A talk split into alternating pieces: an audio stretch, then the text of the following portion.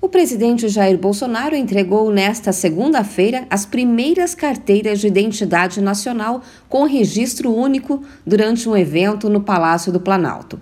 A nova carteira de identidade vai ser padronizada para todos os estados e o Distrito Federal e vai usar o CPF como número de identificação.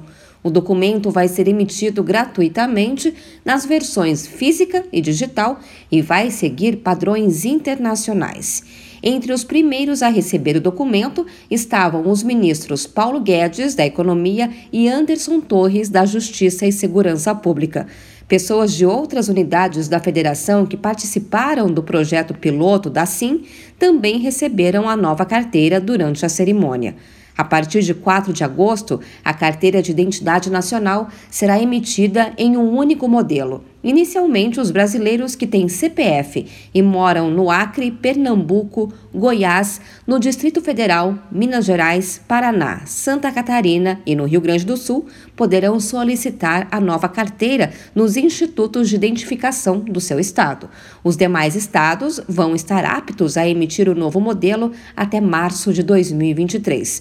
A nova identidade vem com um QR Code que pode ser lido por qualquer dispositivo apropriado, como um smartphone. E dessa forma vai ser mais fácil confirmar a autenticidade do documento e saber se foi furtado ou extraviado.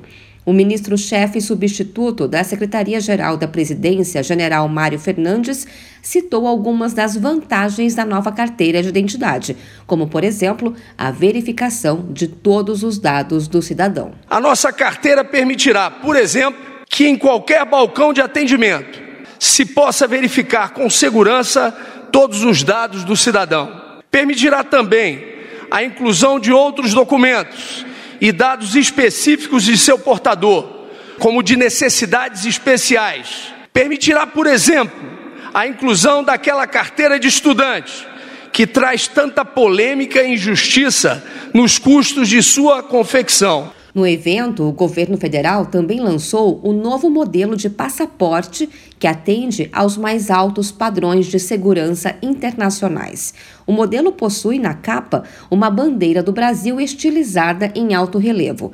Nas páginas numeradas e na página de identificação houve um aumento de marcas d'água. O ministro da Justiça e da Segurança Pública, Anderson Torres, destacou que o novo passaporte vai ser um cartão de visitas do brasileiro em todo o mundo. Será o primeiro passaporte temático da história do Brasil, ou seja, em suas 32 páginas, vai retratar os principais biomas do Brasil e suas respectivas características culturais, tais como a região costeira, o Cerrado, a Mata Atlântica, a Caatinga, a Amazônia, o Pantanal, os Pampas, será uma verdadeira viagem na rica biodiversidade e culturas brasileiras. É uma verdadeira obra de arte. A previsão do governo federal é que o novo modelo de passaporte do Brasil comece a ser produzido em setembro deste ano com os mesmos procedimentos de emissão em vigor.